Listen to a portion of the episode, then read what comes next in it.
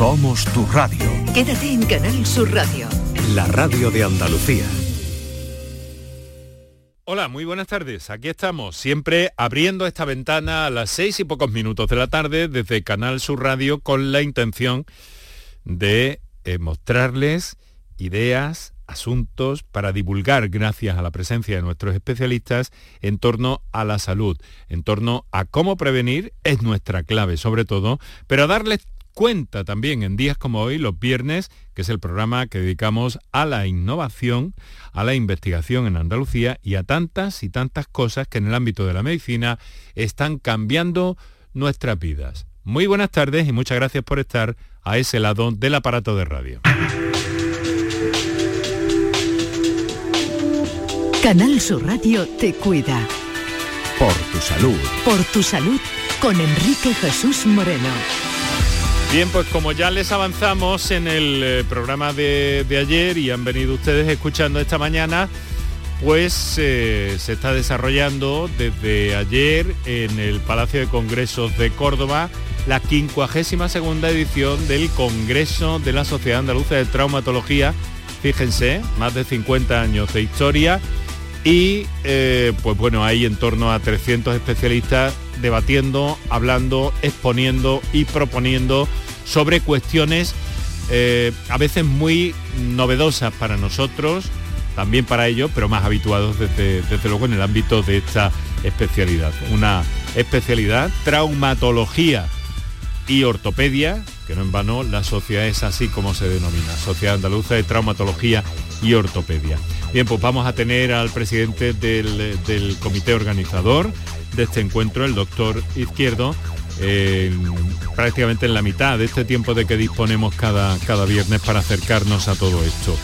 Pero eh, ya saben también que es el día en el que nos gusta repasar y estar al día de todo lo que tiene que ver con los avances en medicina a escala global, a escala mundial. Y para eso contamos con el amigo periodista especializado en salud, Paco Flores.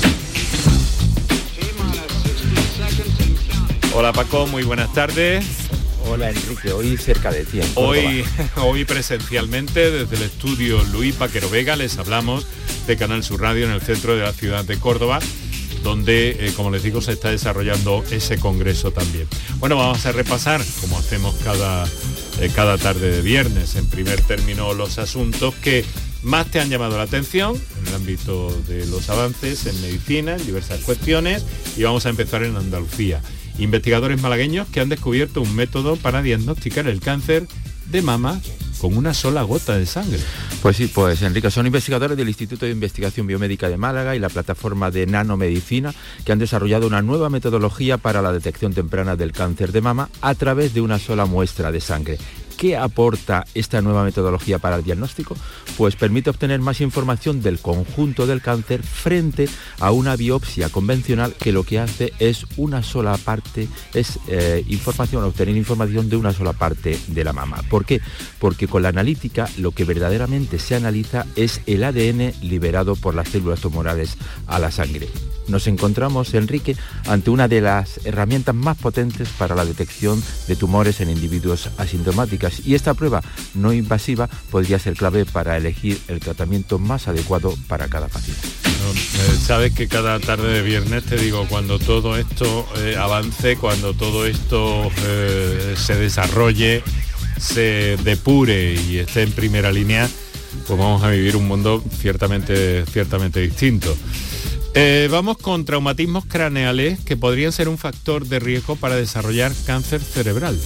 Sí, son investigadores del Instituto del Cáncer del University College de Londres que descubrieron que los pacientes que habían sufrido un traumatismo cráneoencefálico tenían casi cuatro veces más probabilidades de desarrollar un cáncer cerebral más adelante en su vida frente a los que no habían sufrido ningún traumatismo cráneoencefálico. Sabemos que al envejecer la inflamación aumenta en todo el cerebro, pero estos científicos británicos han descubierto que si una persona ha sufrido algún traumatismo en la cabeza, esta inflamación es más intensa en el lugar de la lesión anterior, aunque se ha identificado el posible mecanismo que explica esta relación, hay que seguir investigando, como decimos siempre en este programa, en humanos porque la investigación se ha realizado en ratones. Como habitualmente, pero en eso es en lo que está trabajando la ciencia, en eso es lo que están eh, trabajando los investigadores.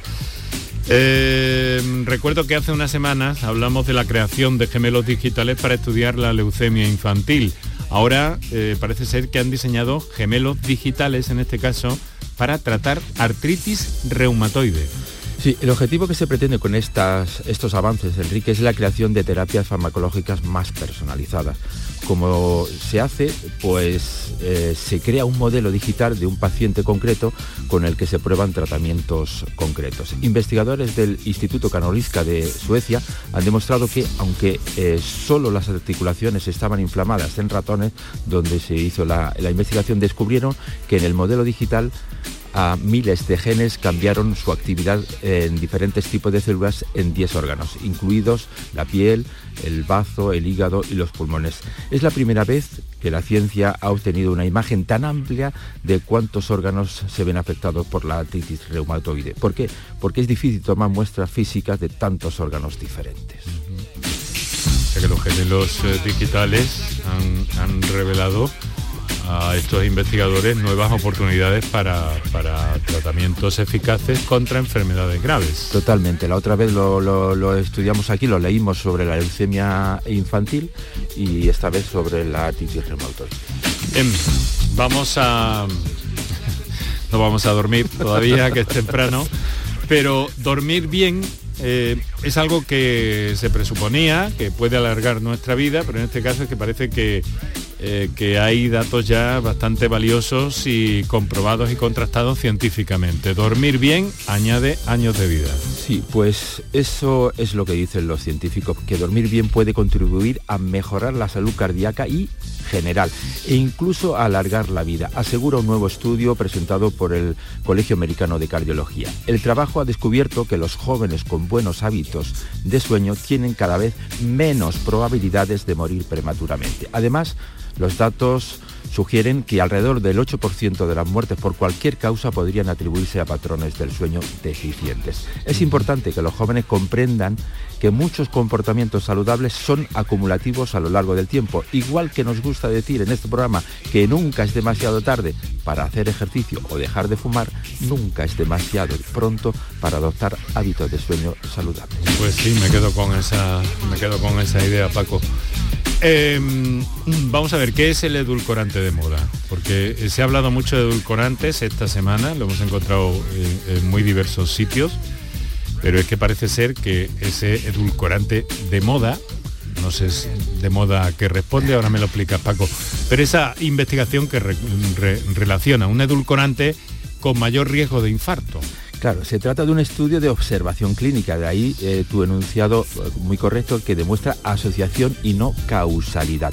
El eritritol es un sustitutivo del azúcar muy utilizado en productos light, no se metaboliza bien por el organismo. Es verdad que se produce de forma natural y se encuentra en niveles, niveles muy bajos en frutas y verduras, pero se añade eh, en niveles muy altos a los alimentos procesados. El eritritol se identifica en la Unión Europea como el, la clave de E968 y lo podemos ver asociado o escrito en muchos productos. Así que cuando veamos ese indicativo E968 ya sabemos que es un edulcorante artificial que se asocia a un mayor riesgo de infarto. Muy bien, oye, eh, agradecido por este repaso, este kiosco de prensa en el ámbito de la medicina y la salud que, nos trae cada, cada viernes. Ahora vamos a situarnos en clave de ese congreso, 52 congreso, 52 segundo, me gusta decir a mí. Está bien dicho. ¿Sabes? Sí, está bien dicho. Lo peor es que está bien dicho. de la Sociedad Andaluza de Traumatología y Ortopedia.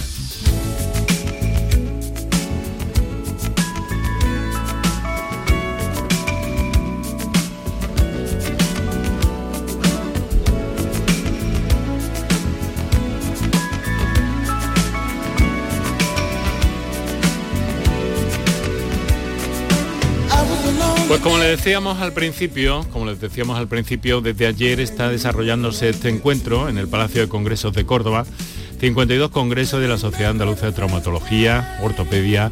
Hay más de 300 especialistas eh, en, esta, eh, en esta parte de la medicina eh, tan interesante, a veces tan poco conocida, sobre la que, aunque claro, luego todos tiramos cuando tenemos algún tipo de lesión, en muchos ámbitos de la vida, no únicamente en, las roturas, sino en muchos momentos de la vida, pues necesitamos de ello. Pero digo que, mm, que, de alguna forma es una actividad, es una especialidad sobre la que están entrando una innovación en los últimos años muy importante.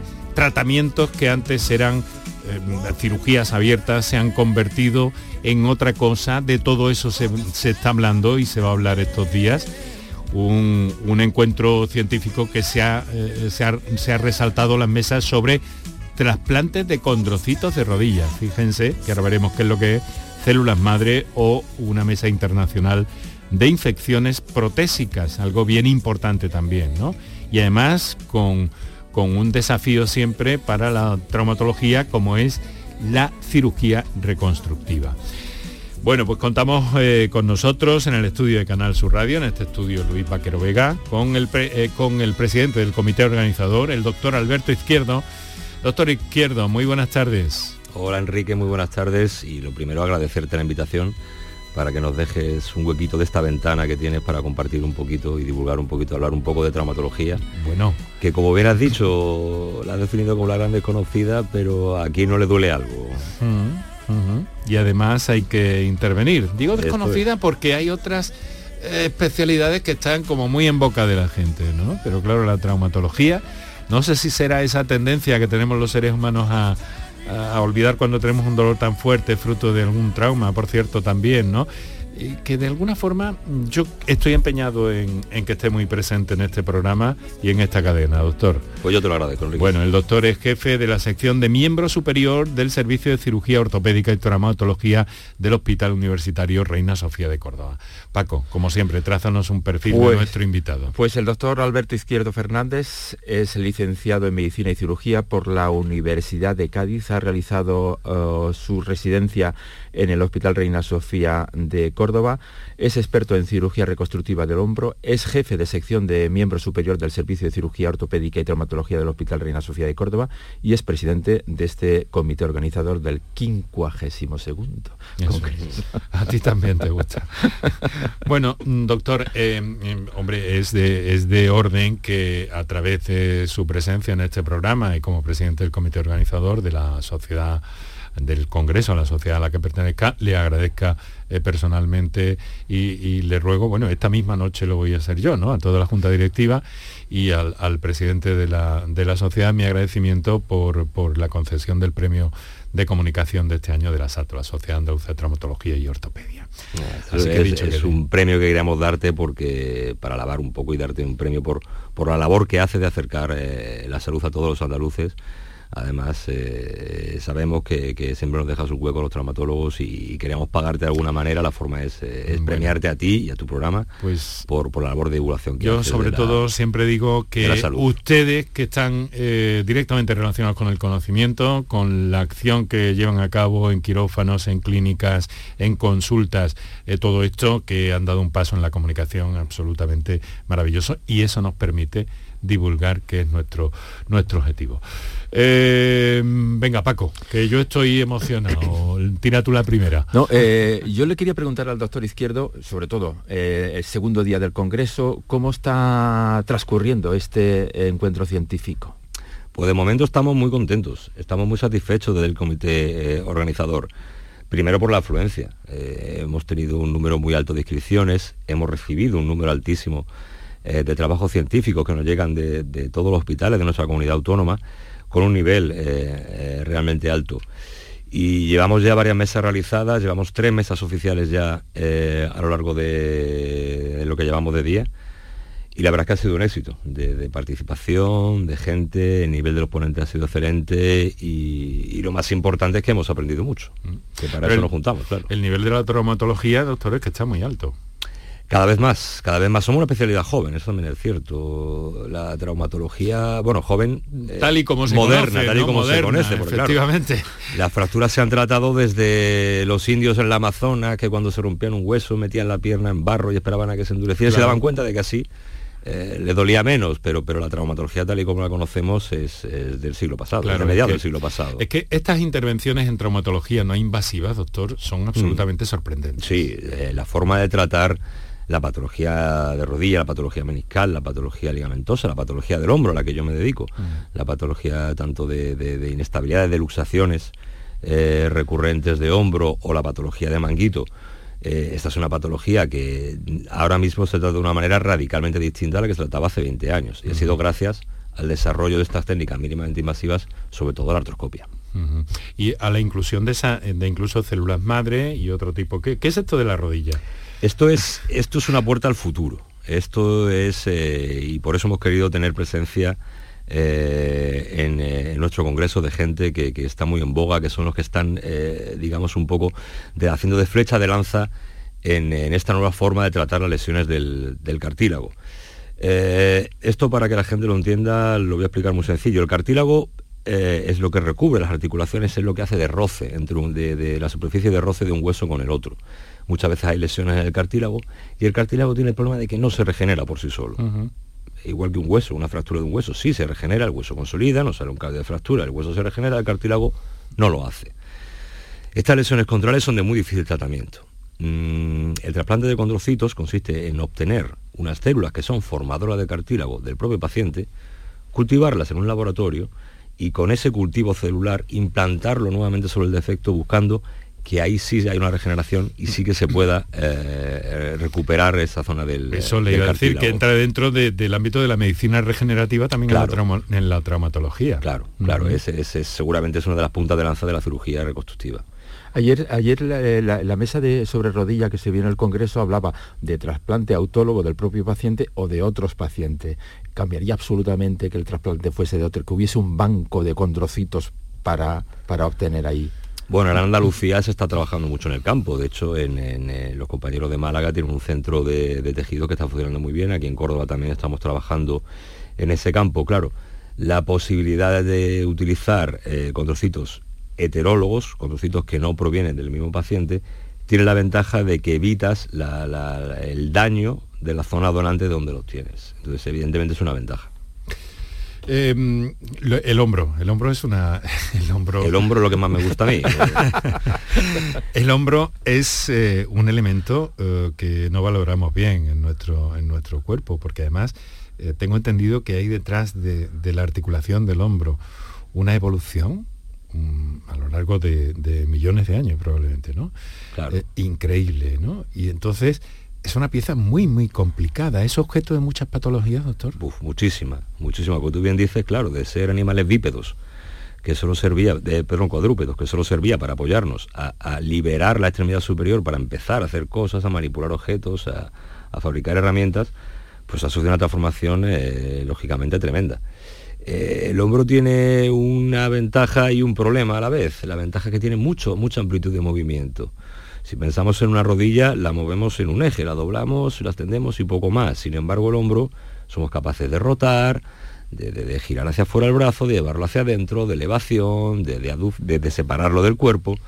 Tiene mucho rango del movimiento. Esto también condiciona que tenga mucho riesgo de lesión y efectivamente probablemente es uno de los motivos de consulta más frecuentes que tenemos ahora mismo, la patología de hombro. Eh, para mm, ciudadanos eh, normales, no para deportistas. Claro, claro, claro, claro. Que no obstante, eh, el ámbito deportivo sí que ha aportado investigaciones y asuntos muy importantes a la traumatología, ¿no? Sí, básicamente con el tema del hombro que me preguntas tenemos dos poblaciones de pacientes. Por un lado tenemos los pacientes jóvenes, deportistas, que sufren una luxación traumática, esta gente que se le sale el hombro de su sitio, y eh, tras un primer episodio de luxación, con mucha frecuencia esta se hace recidivante, eh, vuelve a ocurrir y con mínimos traumatismos se le sigue usando el hombro. Contra eso, gracias a la cirugía eh, y a las técnicas mínimamente invasivas, hemos conseguido desarrollar técnicas de reparación para evitar, que, evitar este problema. Y por otro lado también tenemos la población más mayor, la población a partir de la quinta, de la sexta década de la vida, que tiene problemas degenerativos con los tendones del hombro. Esto a la gente seguro que le suena lo del manguito. Sí, Este, tengo una rotura del suena- manguito. suena muy mecánico. Exactamente, exactamente. Esa es otra, otro de, las, de, de- de los grandes motivos de consulta que tenemos, la patología degenerativa del manguito y, y lo que le podemos ofrecer a los enfermos para intentar... Mm, eh, Doctor, eh, tenemos que dejarlo aquí, eh, pero le quiero agradecer mucho que haya estado con nosotros. Le deseo lo mejor para este encuentro científico de primer orden, eh, donde también se lo están pasando bien porque tienen eh, al- al- algún tipo de comunicación eh, científica muy interesante, del que nos puede hablar del hombro y, de ese modo de comunicar entre ustedes. cualquier día que lo estime oportuno tiene esta ventana de la radio abierta y de este programa especialmente y en una, dos, tres semanas si le parece, buscamos un día y volvemos a reunirnos aquí. Pues encantado Enrique, cuando quieras, que cuentes con nosotros y todo lo que podamos colaborar para divulgar y, eh, y dar a conocer a la gente eh, lo que hacemos, lo que hay detrás de, de- de la mesa de la consulta y lo que hay dentro del quirófano, pues yo encantado de colaborar. Muchas gracias, doctor, encantado de que haya estado por con nosotros. Paco Flores, lo mismo te digo. Buen fin de semana. ¿eh? Y lo dejamos aquí con el mejor deseo de fin de semana. Manuel Dietman, el control de sonido, realización y coordinación. Y Enrique Jesús Moreno, que os habló. Encantado. Buen fin de semana. El lunes hablaremos de eh, problemas, de enfermedades eh, reumáticas en niños, en la edad pediátrica.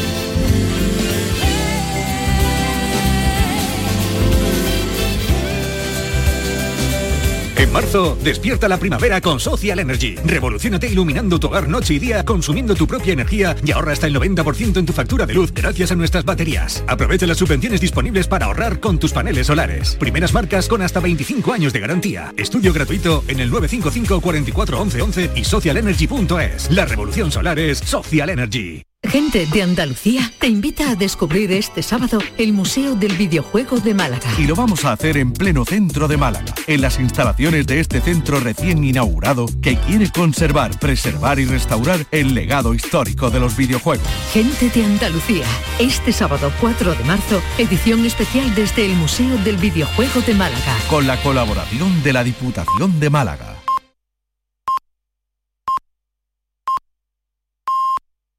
Tu gente.